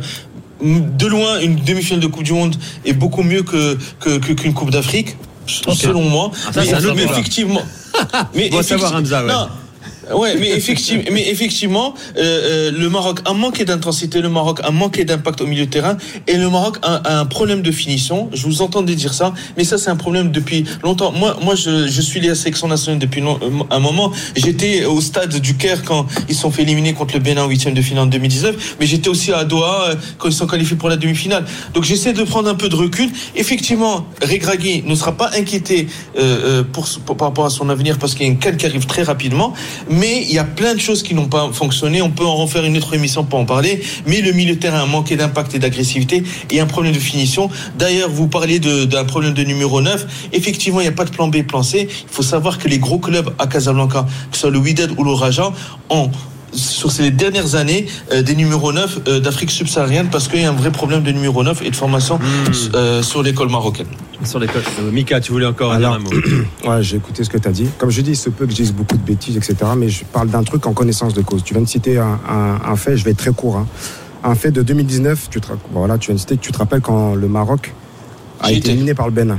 Tu y étais? Ouais, ouais. Ok. Donc, t'as Penalty sûrement de dû me Ziyech, voir- raté à la dernière minute. Voilà. Tu as sûrement dû me voir jouer. Ce match-là, je jouais. J'étais attaquant. C'est pour ça que je parle comme ça. Je peux te dire hein, Ok. Mm. que avant le match, on était dans le couloir. Nous, on savait déjà qu'il allait se passer quelque chose. Quand je te dis que nous, on est venu musique, musique, dès qu'on qu'on est venu musique, ambiance, etc., ils nous regardaient comme si, euh, Eh, c'est bon, ceux-là. euh, Les petits Béninois. Voilà, exactement. Je te dis la vérité. hein, c'est- ça ça se ressent. ça. Mais bien sûr, que c'est comme ça que je l'ai ressenti. C'est pour ça que je ton ça. c'est pour ça que je dis c'est mon ressenti et c'était notre ressenti à nous tous. On s'est dit, hé, Ouais, ouais, là, ils sont pas bien. Ils, ils pensent que machin. Non, on les a fait douter au fur et à mesure parce qu'ils pensaient qu'ils allaient tomber sur une équipe. La logique de la grande nation. Voilà, qui va venir, en qui va nous taper, etc. Comme On est venu- Exactement. et 1-0. on- c'est la même Voilà. chose, ça. Et c'est la même 1-0. chose. Après, tu connais le scénario. On allait jusqu'au bout dès qu'il Ouais. a loupé penalty. Moi, regarde, hein, tu sais, je suis un ami, j'ai joué avec Benassia, qui me dit que je connais très bien, on a joué ensemble. Ouais. C'est sinon, il Ouais. fait le pénal, il fait la faute dans la surface penalty. Pareil, ils se sont dit c'est bon, on va marquer, etc. On va finir. Je vais, je, suis à, je vais à côté, je paye, tu regardes, je vais à côté, je dis à midi, tu vas voir qu'il va louper. Je dis, tu vas voir, il va louper, on va gagner le match. Et je lui dis ça à midi, parce que je te dis, ça se ressent, ces trucs-là. Boum, qu'est-ce qui s'est Mm. passé, on connaît la suite, etc. Donc c'est pour ça que je parle de ça. Moi, je te dis, je l'ai vécu, en fait. Et c'est, j'ai, Ouais. trou- j'ai senti que c'est ce qui s'est un peu reproduit. Je peux me tromper, hein, voilà. je peux me tromper, mais voilà, c'est, c'est pour ça que je voulais Juste, juste insister pour sur ce juste, juste- Voilà. juste- juste pour conclure, ça, je, je suis d'accord avec toi. C'est arrivé en 2019, mais l'état d'esprit du football marocain a complètement changé. Mais ce que tu dis en 2019, et c'est ce qui est arrivé euh, avec les Portugais, avec Joe Félix, Cristiano Ronaldo, qui ont vu, euh, qui se sont dit ces petits Marocains, on va les bouffer. Mais le- l'état d'esprit des Marocains a changé en 2022. C'est pas pour, euh, c'est pas pour les, les protéger ou les, les défendre, Non, tant mais je te dis que l'état d'esprit a changé. Mais ils ont fait énormément d'erreurs et et là, euh, ben ils ont ils, ils paient cash euh, euh, leur manque d'agressivité De toute façon, d'impact. de toute façon, il n'y a pas de déception finalement, puisque un huitième de finale de, Coupe d'Afrique des Nations, à partir du moment où il y a la demi-finale de, de Coupe du Monde, il n'y a pas à être déçu finalement. Bah, euh, non, non, bah, non, non, non, non, non, non, non, non. Ils ont envie de chauffer. Vous avez envie de chauffer euh, Nasreddin ce Non, soir. Ils veulent, ils veulent me c'est- chauffer c'est et petit- le problème c'est que j'ai que 10 minutes. non, mais il n'y a pas de problème. Non mais sais quoi Nasreddin ce Non. qu'on fait c'est que tu, tu repars quand là au Maroc? Euh, je fais là, je, je suis là jusqu'à la fin. Ah bah Je- tu vas venir à en studio, ok Tu viens nous voir en studio à Ok. Abidjan, ça marche? Avec Et on, plaisir. on, je on fera à l'état des lieux du football marocain. Mika, euh, Avec je, je tiens à ce plaisir. que Mika soit là quand tu viendras nous voir. Avec grand Euh, plaisir. Voilà. surtout. Avec grand Avec plaisir. plaisir, mais bien sûr. Avec grand plaisir. Allez Nasreddin, merci, plaisir, bonne soirée à toi. À bientôt les gars. Bonne Salut. soirée, À très vite à, Abidjan. toi. Allez, pause. On revient dans un instant pour la suite de l'Aftercan sur, sur RMC. On va parler du Mali qui a fait une très belle impression. Euh, et puis on, on essaiera quand même de dire un mot du Cap Vert parce qu'on a, on a un supporter du Cap Vert qui est venu nous voir en studio. Il a vu la lumière, il est rentré. Le Cap Vert, oui, qui est en quart de finale. Bravo. Mais, mais là, c'est devenu presque une habitude désormais hein, pour le Cap Vert. hein. C'est, c'est beau hein, ce qu'ils font. Sélection en pleine, en croissance. Reste avec nous avec Hamza Ramani, Henri euh, Akobo euh, et Mika Poté sur RMC. Dans un instant, le Mali. À tout de suite. RMC, l'Aftercan. Nicolas Jamin.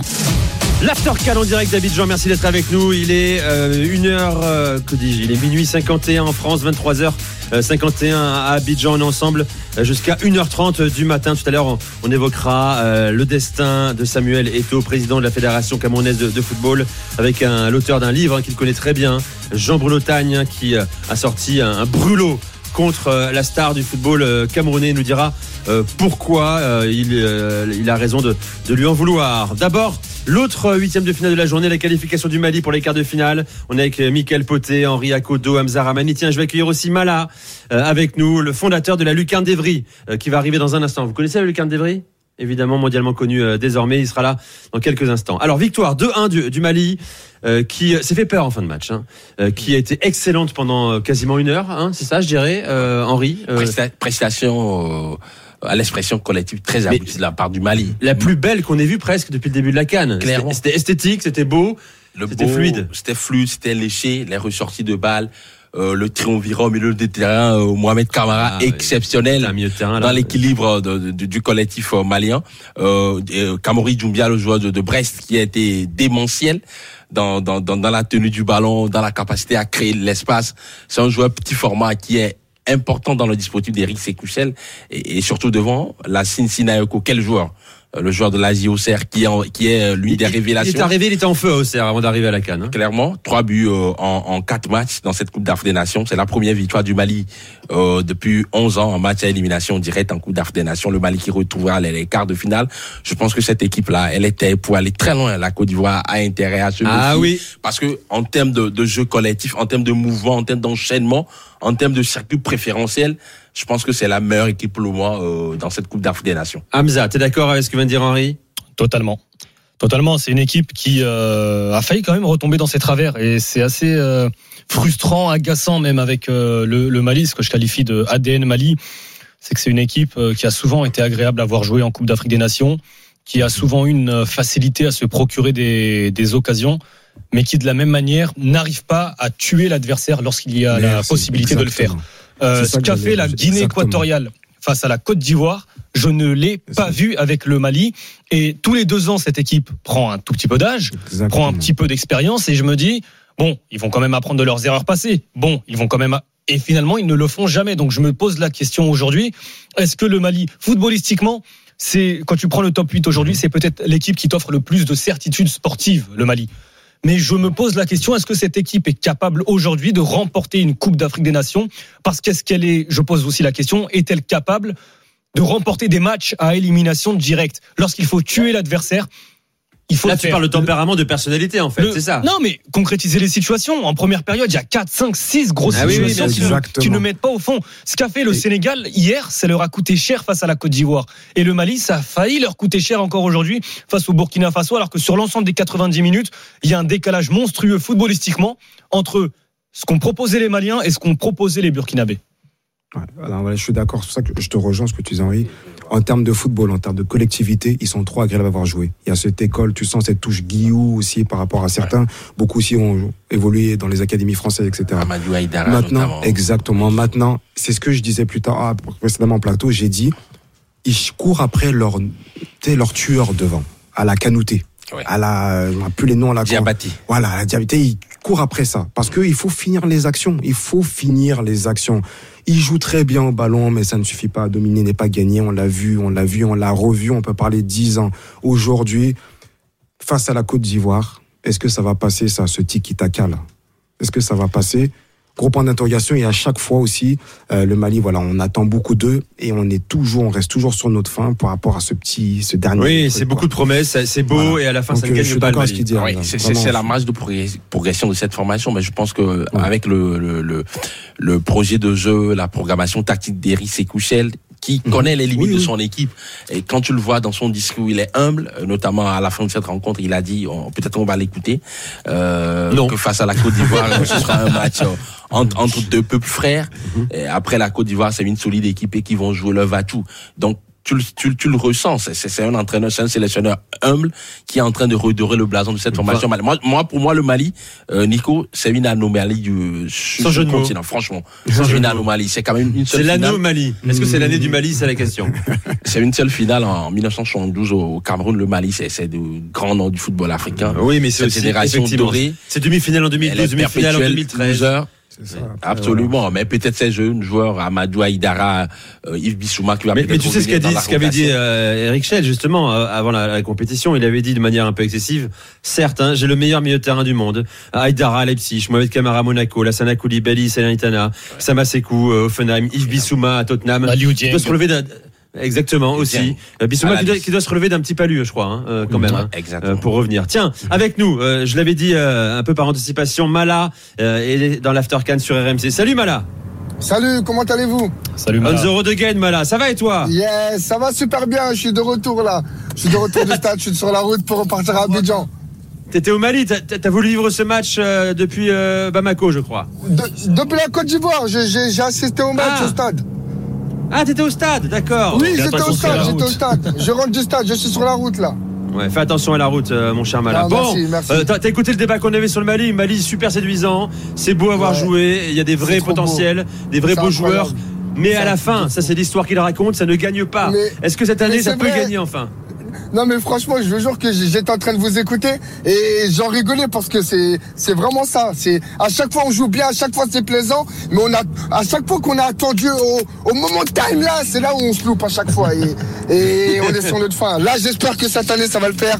On tombe contre la Côte d'Ivoire. Faut faut vous rappeler quand même qu'on a aucune défaite durant la canne. hein.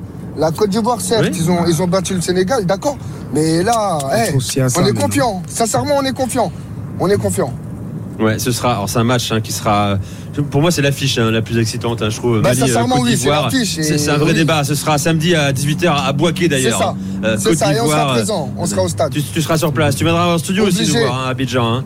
Obligé, Oh, avec plaisir. Oh, mais là, priorité à, à tous les matchs. Franchement, je vous dis la vérité. J'ai assisté à ce match. Ben, après, avec les Burkinabés, on a quand même cette relation euh, de, entre frères. Donc, c'était un match plutôt convivial. Là, samedi, ça sera un match un peu tendu. Les Ivoiriens, attendent les Maliens. Nous aussi, on les attend. Donc, euh, ça va chauffer. Mais Ça va chauffer. toujours dans, dans le fair play, ouais. Bon, prudence sur la route, hein, Mala. Mais C'est sympa le clin d'œil. Euh, Merci, merci, merci beaucoup. Tu viens, Merci à tu vous. viens quand tu veux nous voir au studio euh, d'Abidjan, bien sûr. hein. N'hésite pas. Avec plaisir, Comme, euh, avec comme tous les. Maliens. Avec plaisir. Et Vas-y. Petite action, parce que Eric Schell, il a dit qu'on avait le meilleur milieu de terrain du monde? Au Oui. début, j'en rigolais. Ah bon, on va pas dire du monde, mais quand j'ai vu au stade, parce que les milieux de terrain sont Du produits. Non, mais oui, du continent, pour de vrai.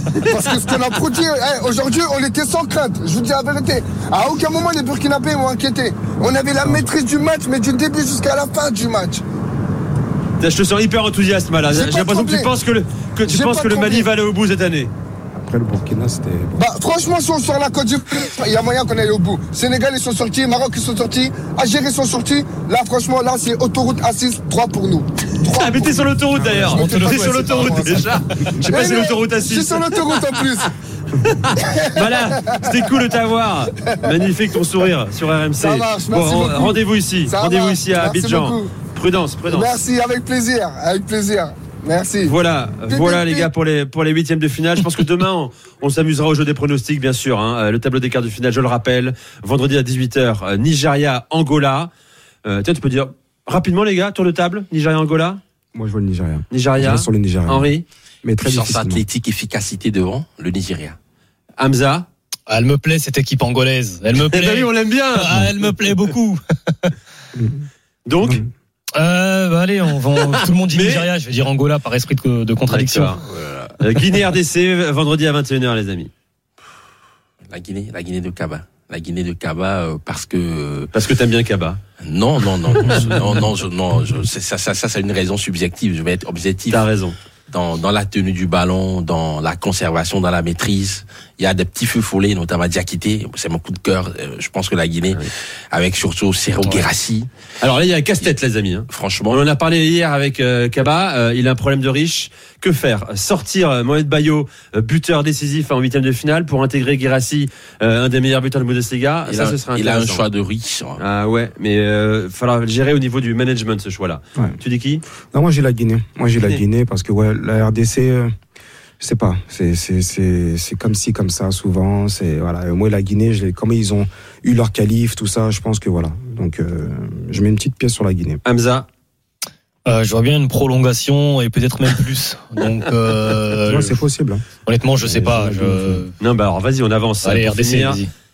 Euh, tiens, Afrique du Sud, Cap Vert. Tiens, je vais en profiter pour accueillir Eddie qui est avec nous. Euh, Eddie, auditeur de l'After, qui vient de Praia euh, pour vivre la Cannes. hein. c'est la capitale du Cap Vert. Salut Eddie. Exactement, bonsoir, je suis vraiment content d'être là. Je vous ai tellement suivi, je me suis dit quand j'arrive à Abidjan, je passe dans les studios, donc je suis vraiment content d'être T'as là. trouvé l'adresse, t'as vu de la lumière et t'es venu. Exactement, j'avais Exactement. suivi les informations où vous Bon. étiez. Donc je suis... Euh, elle te fait peur cette sélection sud-africaine?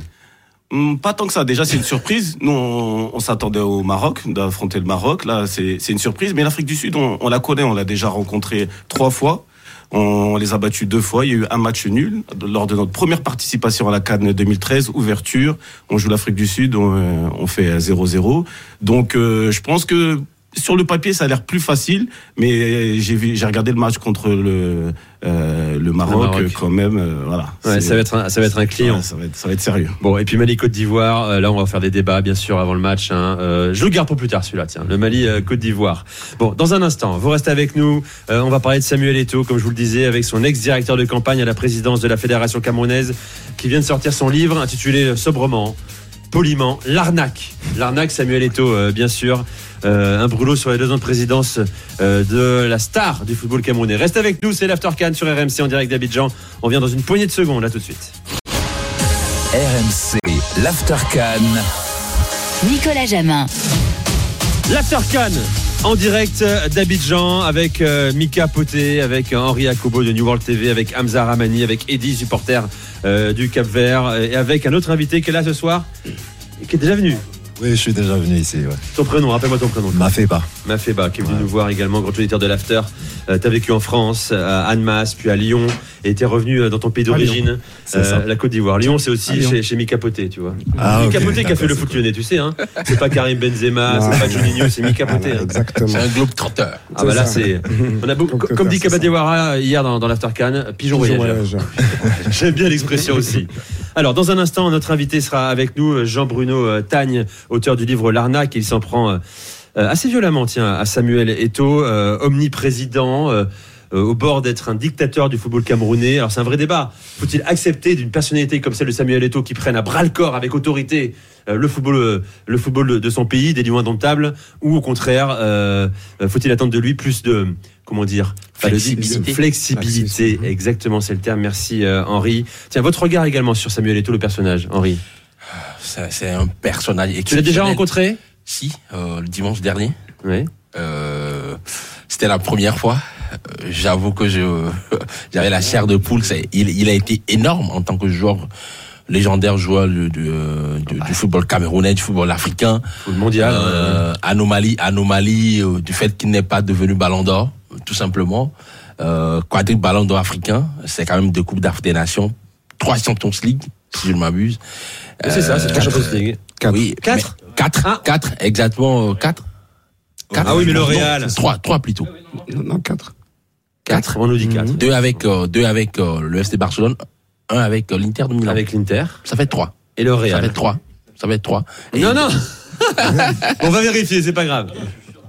Hamza, à Paris, t'as la réponse Euh, bah, train de Eto'o, vérifier 4 Ligues des Champions. savoir, ouais. 4 Ligues des Euh, Champions. Oui, donc, donc après, après, après. Celle euh, du Real, il joue peu, mais il a. Il joue peu, il joue peu. Bon, après, euh, il est devenu président. Euh, président connaît euh, euh, son aura, son charisme, son caractère, son tempérament. Et C'est un tempérament assez, assez, assez entre guillemets euh, euh, impétueux. Oui, t'es gentil. euh, un peu, un peu égocentrique aussi, mais c'est aussi sa force. C'est pour ça qu'il est arrivé là. hein. Et, et puis, et puis, et puis, Nico, il faut savoir qu'au Cameroun, c'est un pays que je n'ai jamais visité, mais de par les témoignages, c'est un pays euh, euh, où il y a une violence extrême, une violence verbale. Et quand, quand vous êtes né, quand vous avez grandi dans ce contexte, vous êtes braqué sur vous-même. et Vous devez être fort mentalement. Euh, vous devez avoir une certaine personnalité, sinon vous n'aurez jamais atteint vos objectifs. Donc je peux comprendre après euh, quelques de ces attitudes qui frisent, euh, qui, qui, qui gênent. Et mais après, je pense qu'il doit Alors, faire preuve de flexibilité. Il doit faire preuve de, de, de, de sobriété également parfois dans son management pour pouvoir réussir Justement. dans un contexte difficile. Justement, Henri, on est avec euh, Jean-Bruno Tagne, journaliste camerounais, auteur donc du livre L'arnaque euh, aux éditions euh, du Chabel. L'arnaque Samuel Eto'o, un président de la Fédération camerounaise depuis le 11 décembre 2021, il y a plus de deux ans. Bonsoir Jean-Bruno. Bonsoir Nicolas, bonsoir à tous. Merci d'être avec nous. hein. Un plaisir de vous accueillir. Hamza Ramani est là, Michael Poté, euh, Henri euh, Akodo aussi. Bon, vous faites un, un bilan très négatif de son début de présidence. Alors, je le précisais tout à l'heure, vous avez été le directeur de campagne de la candidature d'Eto à la présidence de la FECA. Oui, oui, effectivement, j'ai été euh, son directeur de campagne lors de cette euh, belle aventure victorieuse pour la présidence de la Fédération camerounaise de football. Et ça fait exactement euh, deux ans qu'il est à la tête de la FECA Foot. Bon, et donc ce livre, ce n'est pas la réaction d'un homme animé par la rancœur. Hein. Vous étiez bénévole, je crois. hein. Euh, non, non, absolument pas, absolument pas, parce que c'est plutôt le livre de quelqu'un qui est euh, déçu, déçu parce qu'il avait, comme beaucoup de Camerounais, fondé beaucoup d'espoir dans l'arrivée de Samuel Eto'o à la tête de la Fédération camerounaise de football. Il cochait quand même pas mal de cases, donc on lui a fait confiance, on lui a confié la Fédération camerounaise de football, et je dois rappeler que c'est le plus bien élu président de la fédération camerounaise de football qu'on ait eu. Son élection a été, euh, il a été porté par une vague populaire à la tête de la fédération camerounaise de football, c'est-à-dire que, euh, enfin, preuve que les gens croyaient en lui, les gens étaient convaincus qu'il pouvait apporter quelque chose. Et deux années plus tard, euh, on, on- on est très très déçu par euh, le bilan. Et le plus terrible, c'est que euh, l'avenir est encore beaucoup plus sombre que le présent. Alors, on va entrer dans le détail, bien sûr. Euh, commençons par l'actu chaude, mon cher Jean-Bruno, autour de la sélection éliminée dès le huitième de finale de la Cannes, euh, éliminé en phase de groupe également lors du mondial au Qatar, alors qu'il avait annoncé que le Cameroun pouvait être champion du monde. hein. C'est l'objectif, on s'en rappelle.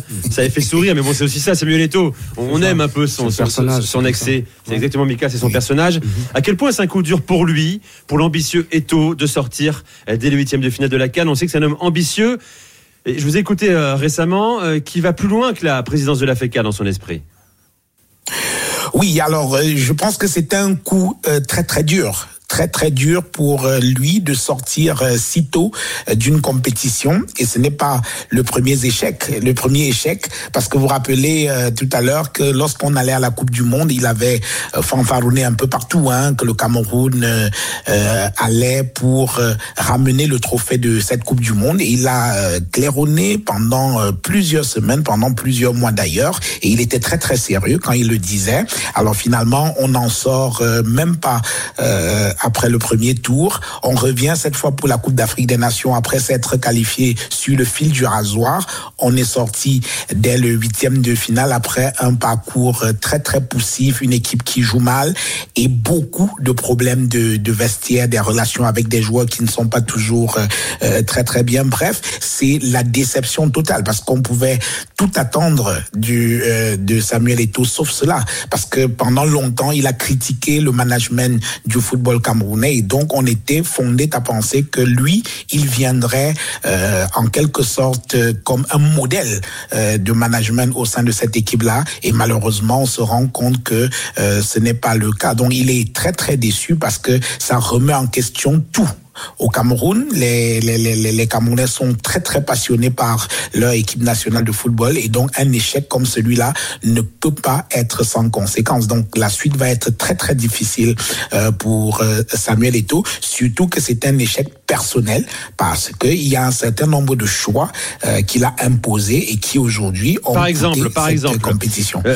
Par là, on exemple. parle d'une ingérence absolue au sein dans, dans les choix sportifs de Rigobert Song. hein. Récemment, un nos Absolument. amis euh, nous disait que c'est lui-même qui avait dirigé des séances vidéo. Oui, oui, absolument. Et j'en ai eu la confirmation en discutant avec euh, euh, euh, quelques joueurs. Euh, hier, quand je préparais justement le passage d'aujourd'hui, j'ai fait un certain nombre de vérifications là. Et c'est vrai, c'est lui qui a dirigé euh, la séance vidéo, menaçant des joueurs de, de les faire sortir si au bout de cinq minutes, ils ne faisaient pas exactement ce qu'il a expliqué. Et devant des joueurs interloqués qui n'arrivent pas à comprendre que le président de la fédération vienne se substituer au sélectionneur. On l'avait déjà vu. Euh, vous vous souvenez des images surréalistes de Samuel Eto'o sur le terrain, Godas et Short en train de jouer avec les joueurs. Donc il y a une présence un peu étouffante de Samuel Eto'o dans cette équipe-là et qui n'a pas permis au sélectionneur Rigobert Song et à son adjoint euh, Sébastien Minier de pouvoir bien faire leur travail. C'est pour ça que je parle d'un échec personnel de, Mais de- Jean-Bruno, de Samuel personne, Eto'o. personne ne, peut se, ne peut se révolter contre cette euh, omniprésence, omnipotence de Samuel Eto'o. Euh, il, il est trop Alors, important. faut- Et qu'est-ce qui se passe Qu'est-ce qui se passe si on se si, si on dit qu'on n'est pas d'accord avec lui et qu'on veut s'affirmer euh, devant son ingérence? Oui. Alors d'abord, c'est quelqu'un euh, qui au Cameroun, c'est une véritable icône. Hein, euh, c'est quelqu'un qui est euh, très très respecté. C'est vrai qu'il s'est sérieusement démonétisé ces deux dernières années, mais ça reste quand même une légende au Cameroun, très respecté. Et donc il a cette personnalité-là écrasante sur les autres personnes. Rigobert Song, le pauvre, il n'osera jamais s'en plaindre. Très peu de joueurs osent lui tenir tête. Le seul qui jusqu'à présent a osé, c'est euh, euh, euh, Onana, le gardien euh, de but. Et vous avez vu toute la misère qu'il a eue pendant cette compétition. C'est-à-dire que nous avons la chance d'avoir un joueur qui est le gardien de Manchester United. Il arrive au Cameroun et il est sur le banc de touche et on lui préfère un type qui joue à Nîmes. Voilà. Donc voilà le type de problème qu'on a eu au sein de cette équipe nationale là, parce que personne n'ose lui tenir la tête, personne n'ose euh, lui tenir euh, la dragée haute et il fait exactement ce qu'il veut. Même le gouvernement a démissionné parce que euh, vous n'avez pas entendu le ministre des Sports ou alors n'importe quelle autorité camerounaise s'indigner contre cette ingérence intempestive du président de la fédération dans le fonctionnement de l'équipe nationale. Bon, dans le cas de, de, de Jean Onana, je pense qu'il a aussi ses responsabilités. Hein. C'est un homme qui est arrivé le, le jour du premier match euh, du Cameroun dans cette Coupe d'Afrique des Nations. Il y avait beaucoup de tensions également lors du mondial au Qatar, de son fait et peut-être aussi du fait de, de, de Samuel Eto'o. Henri, tu voulais réagir?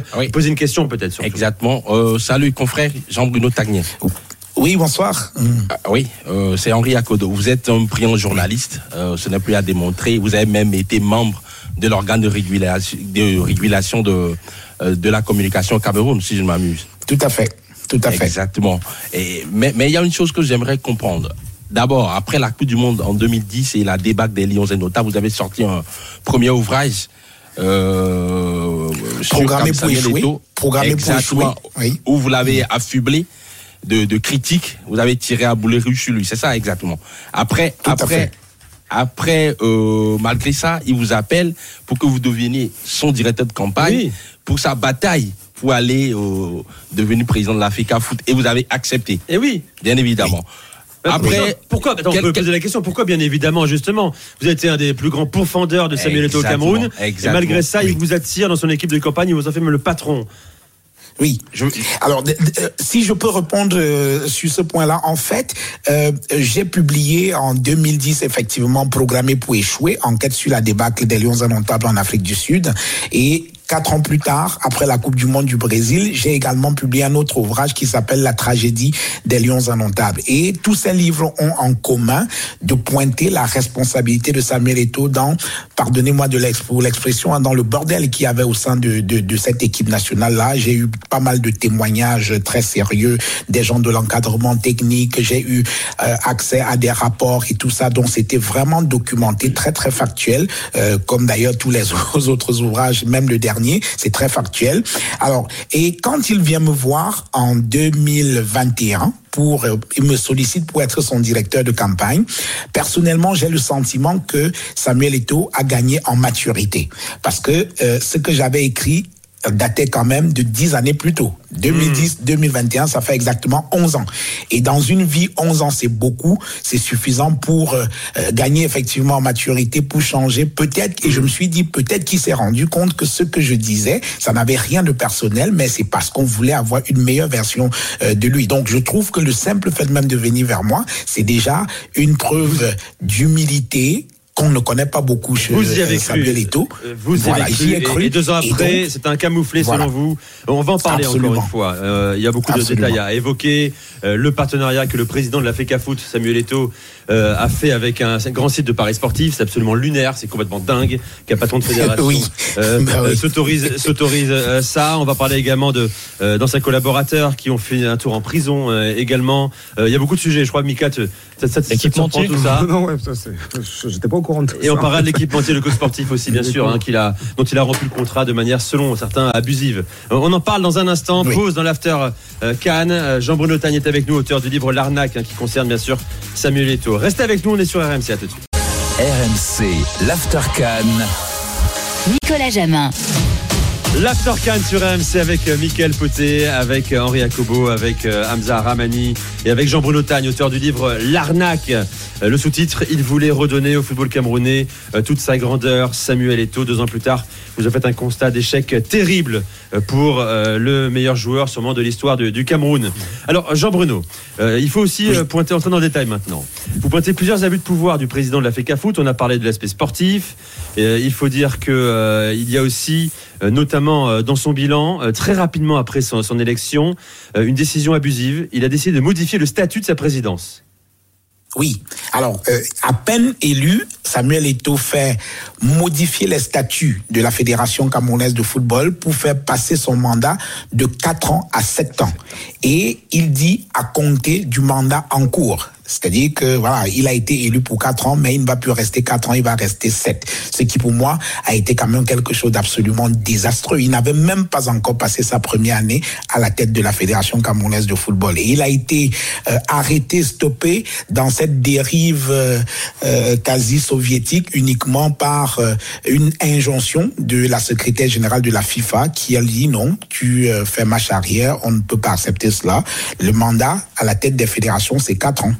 Donc ça, c'était déjà des premiers signaux d'un homme qui pourtant annonçait lors de la campagne, c'est ce que nous avons défendu auprès des Camerounais, que nous venions ramener une forme de démocratie, une forme de gouvernance dans la gestion de la Fédération camerounaise de football. Oui, mais Jean-Bruno, peine excusez-moi, euh, voilà. je ne me permettrai pas de dire que vous avez été naïf, mais, mais vous connaissez le personnage, malgré euh, dix ans après, sa maturité. euh, vous êtes tombé dans le panneau peut-être aussi, euh, Jean-Bruno. Je me permets, hein, je- une question un peu provoque. Certainement, oui, provoque, oui, hein. oui, oui, oui, oui, oui, certainement. Avec du recul aujourd'hui, je me rends compte effectivement que j'ai été naïf de penser qu'il pouvait changer. Voilà, effectivement, euh, je suis euh, absolument d'accord parce que tout ce que j'observe aujourd'hui, c'est exactement ce que j'ai décrit point par point dans mes précédents ouvrages. Mais euh, qu'on me pardonne de faire confiance à un être humain, de penser que les gens peuvent être sincères, de penser que les gens peuvent évoluer dans leur manière de faire. Surtout que ce que je décrivais par le passé, c'est à l'époque où il était dans le feu de l'action de l'équipe. Donc, c'est-à-dire qu'il y avait un environnement qui pouvait peut-être, euh, là je ne lui trouve pas des excuses, hein, euh, l'amener à poser un certain nombre d'actes. Alors, il avait quitté les terrains de foot, il veut maintenant être dirigeant. Je ne pouvais pas imaginer que sa vraie nature, euh, que j'avais déjà décrite pendant qu'il était footballeur, pouvait le rattraper à ce point. Euh, je, mentionnais tout à l'heure justement l'épisode Paris Sportif. On a appris le 26 mai euh, dernier 2023 que donc euh, Samuel Eto'o, président de la FECA Foot, avait signé un contrat de partenariat avec un, un grand site de Paris Sportif. Comment est-ce possible? Comment ça a réagi également au Cameroun? Est-ce que est-ce qu'il y a eu des oppositions par rapport à cette démarche très personnelle qui peut être une démarche d'enrichissement personnel justement?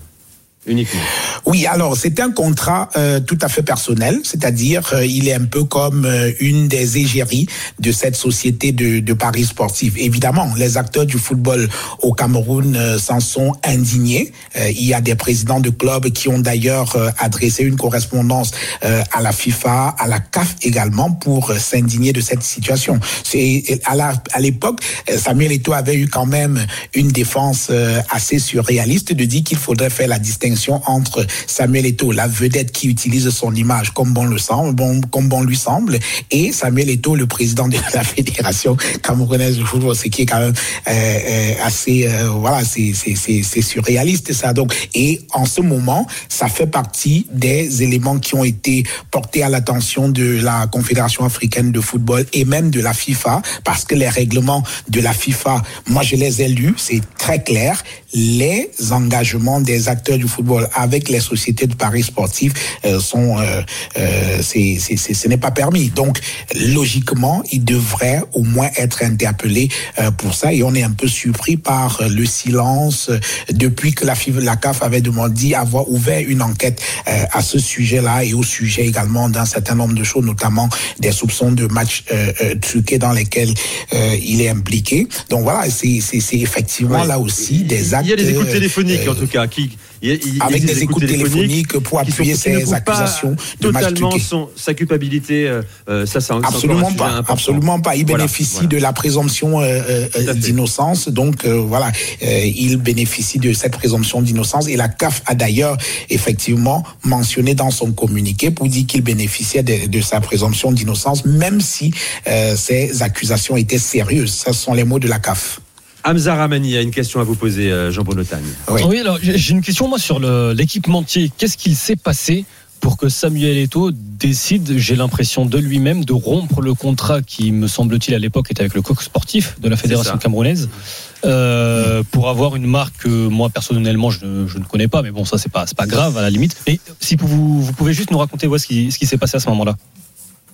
Alors, quand Samuel Eto'o arrive à la tête de la Fédération camerounaise de football, le Cameroun a pour équipementier le corps sportif, le corps sportif qui a succédé euh, à Puma, et il décide de rompre purement et simplement le contrat. Donc, sur un coup de tête comme ça, il dit non, je vais ramener un nouveau, un nouvel équipementier. Et, euh, et en fait, euh, il avait déjà mis en tête qu'il devait euh, euh, virer corps sportif pour amener un équipementier qui lui soit personnel. Et vous faites bien de dire que c'est un équipementier qui n'est pas connu au bataillon. Hein. Je ne connais pas une autre équipe ou alors une autre sélection nationale qui a One All Sport pour équipementier. Et vous disiez que ce n'est pas grave, mais si c'est grave, c'est- très grave parce que jusqu'aujourd'hui, y compris les membres du comité exécutif, dont le président de la commission du marketing dit n'avoir jamais vu le contrat qui a été signé avec cet équipementier. Deuxième chose, il y a eu un certain nombre de promesses faites par euh, cet équipementier, de, notamment d'offrir aux Lions indomptables un bus flambant neuf pour les transporter. Jusqu'aujourd'hui, deux ans après, pratiquement deux ans après, on n'a encore rien vu. Donc, c'est vraiment une histoire à dormir debout, cet équipementier euh, des, des, des Lions Et ça, et- ça coûte cher à la a- fédération en plus. Ça coûte cher à la fédération parce que. ben oui, parce euh, que en ce moment, euh, euh, corps Ouais, sportif, tout à fait, corps sportif a attaqué devant euh, euh, la justice euh, française et donc logiquement devrait pouvoir euh, gagner ce procès parce que c'est un euh, c'est une rupture abusive de, de, contrat. C'est très clair. Et à l'époque quand je travaillais sur le livre j'avais discuté avec des gens de chez corps sportif qui me disaient euh, Monsieur Tagné on se demande si Samuel a un jour lu le contrat avant de le rompre parce que même les clauses, les conditions de rupture du contrat sont prévues euh, dans euh, euh, le, contrat qui avait été signé avec le corps sportif. Et l'autre chose également, c'est que le corps sportif avait quand même pour euh, intermédiaire pour le Cameroun Yannick Noah. Yannick Noah. Et donc, euh, ça a été quand même quelque chose de terrible où on voit deux grands enfants du, du Cameroun, deux grands fils euh, du pays se euh, batailler comme ça là sur fond d'un contrat et il ne manquait plus grand chose. On n'avait plus qu'à respecter le contrat de corps sportif qui devait arriver à son terme euh, à peine un an après, mais il a rompu le contrat. Mais ça veut dire quoi? Équipementier personnel? C'est le, c'est, une marque euh, qu'il connaît, c'est pour faire croquer un ami. Ça veut dire quoi, équipementier personnel? D'où vient cette marque? C'est- c'est effectivement toute la question qu'on se pose aujourd'hui parce que euh, il y a beaucoup de choses qui se disent autour de, de, de, de cet équipementier, mais personnellement, je préfère rester prudent. Tout ce qu'on observe, c'est que en dehors des lions indomptables, on ne voit pas grand-chose. Autrefois, pour essayer de convaincre les Camerounais euh, que c'était un équipementier connu dans le monde, on nous a brandi un club marocain qui était également habillé par euh, One All Sport. Mais au bout de six mois, le, le club marocain a rompu son contrat avec One All Sport. Aujourd'hui, le Cameroun est le seul pays au monde qui porte les maillots de chez One All Sport. Et, et ça, ça, ça ne se passe absolument pas bien. Donc, il y a eu un flou, une opacité extraordinaire dans la signature de ce contrat-là. Jean-Bruno Tagne est avec nous, auteur du livre L'arnaque. Il nous reste euh, deux minutes euh, seulement à passer ensemble. Bon, il y a quand même des, des décisions plutôt positives hein, après ces deux ans à la tête euh, de la FECA Foot. Euh, Il œuvrait notamment pour le bon fonctionnement des, des championnats professionnels euh, du pays. Il a résolu des problèmes de primes également qui polluaient la vie des sélections nationales. Euh, il a remis au goût du jour aussi le, bon ça c'est plus anecdotique, hein, le ballon d'or camerounais euh, peut-être. Euh, ça fait partie des initiatives que vous saluez, je crois d'ailleurs. hein. Oui, euh, ça peut paraître euh, anecdotique euh, vu de chez vous parce que c'est ça relève de l'ordinaire. Parce que même quand on dit qu'il a euh, euh, relancé le football, en fait, c'est dans un environnement normal, ça devrait être quelque chose de banal. Sauf que euh, il y avait déjà pas mal de problèmes. Et effectivement, les premiers moments de, de, de Samuel Eto'o, il s'est il s'est ingénié à refaire jouer le, le championnat et le rendre beaucoup plus animé. Parce que jusque-là, les gens n'allaient plus au stade et tout. Mais sa première année, il a organisé un championnat qui a été très, très populaire. Il a remis au goût du jour le ballon d'or euh, euh, euh, camerounais. Il a essayé de faire pression sur les présidents de clubs pour que les joueurs aient euh, des salaires à peu près acceptables. Enfin, c'est des, des salaires qu'ils aient quand même quelque chose parce que beaucoup Oui, jouaient pour pas grand-chose. Oui. Donc, il y a eu un effort. Et également, au niveau de l'équipe nationale, il y a eu un léger mieux dans l'organisation. Par exemple, nous sommes allés à la Coupe du Monde euh, au Qatar sans qu'on ait parlé des problèmes euh, euh, de primes, ce qui est plutôt extraordinaire pour le Cameroun, où à chaque fois, il y a toujours des problèmes de, de, de primes et tout. Sauf qu'en même temps, euh, sa trop grande présence, il veut tout régenter, finalement, lui joue des tours. Par exemple, la gestion du cas André Onana, pour moi, ça a été Oui. une catastrophe. Et jusqu'à présent, cela continue de pourrir le vestiaire. Samuel Eto'o et André Onana se sont engueulés comme des gamins pendant euh, euh, la Coupe d'Afrique des Nations euh, en Côte d'Ivoire devant des gens. Et, c'est quelque chose de terrible. Et ils ne se parlent pas. André Onana et Samuel Eto'o ne se parlent pas, ils ne se saluent pas. Et donc même sa présence au sein de cette équipe, au sein de l'équipe nationale pendant cette Coupe d'Afrique des Nations a été pratiquement imposée par le gouvernement qui a mené des négociations avec son club Manchester United pour qu'il arrive. Et c'était connu. André Onana était, c'était prévu qu'il arriverait la veille du match et la Fédération camerounaise de football l'avait accepté parce que les négociations avaient été menées directement par le gouvernement avec son club en Angleterre. Donc, il y a cette euh, omniprésence de Samuel Eto'o, cet égo surdimensionné d'ailleurs- refuse Jean-Bruno. de laisser un peu de lumière. Oui. Jean Bruno, euh, c'est ma dernière question. Euh, Quelle est son, euh, son ambition réelle, la plus profonde à Samuel Eto'o? Est-ce qu'il se voit un destin à la George Weah, qui est devenu président du Liberia, qui n'est plus désormais? Mais oui. Une chose est sûre, c'est quelqu'un de, c'est, c'est, une chose est sûre, c'est quelqu'un de très très ambitieux. Heureusement, heureusement, mais il faudrait qu'il commence par réussir déjà à la tête de la fédération camerounaise de football pour pouvoir espérer autre chose. Parce que si les choses continuent euh, comme euh, elles sont en ce moment, il va être difficile pour lui d'aspirer même à un simple poste de maire. hein. C'est, ça va être compliqué parce que son passif de président de la fédération camerounaise de football risque de le poursuivre comme un boulet, il va le traîner comme un boulet. Donc, je pense que euh, il devrait pouvoir euh, remettre ses ambitions à la baisse, bien gérer la fédération camerounaise de football, essayer de ramener un peu de sérénité dans le fonctionnement du football camerounais, qui aujourd'hui, pendant longtemps, le football camerounais a été un élément d'union, de rassemblement des Camerounais, mais aujourd'hui, il est extrêmement clivant il est extrêmement clivant par la faute du président de la Fédération camerounaise de Jean-Bruno football. Tagne, euh, on vous rappellera si vous êtes désigné euh, directeur de campagne à la présidence de la République auprès de Samuel Eto'o. Je n'y crois pas personnellement. Jean-Bruno Tagne, euh, auteur de L'arnaque euh, aux éditions euh, du Chabel, euh, livre sorti il y a à peine euh, un mois et demi, euh, que vous trouvez partout, hein, sur tous les, les sites e-commerce. Merci Jean-Bruno Tagne. Merci beaucoup d'être venu dans l'After C'est Can. moi, C'était passionnant, témoignage beaucoup. passionnant.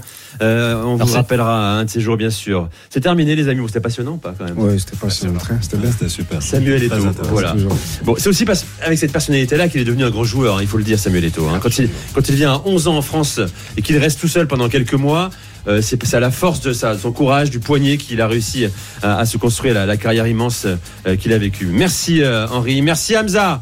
Merci à tous. À très vite dans, dans l'After Can. Merci Mika. Euh, Rendez-vous demain pour l'After Can, euh, l'After déjà, euh, dès 20h. Et puis l'After Can à partir de minuit. Euh, on sera en direct de l'Institut français d'Abidjan. Tiens, euh, de belles surprises à venir. On va notamment parler du fameux coup du marteau. Voilà. Qui parle beaucoup ici euh, en Côte d'Ivoire. À demain sur RMC. RMC, l'After Cannes en direct d'Abidjan. Avec Total Énergie, vibrons ensemble sur RMC au rythme de la Total Énergie CAF Coupe d'Afrique des Nations Côte d'Ivoire 2023.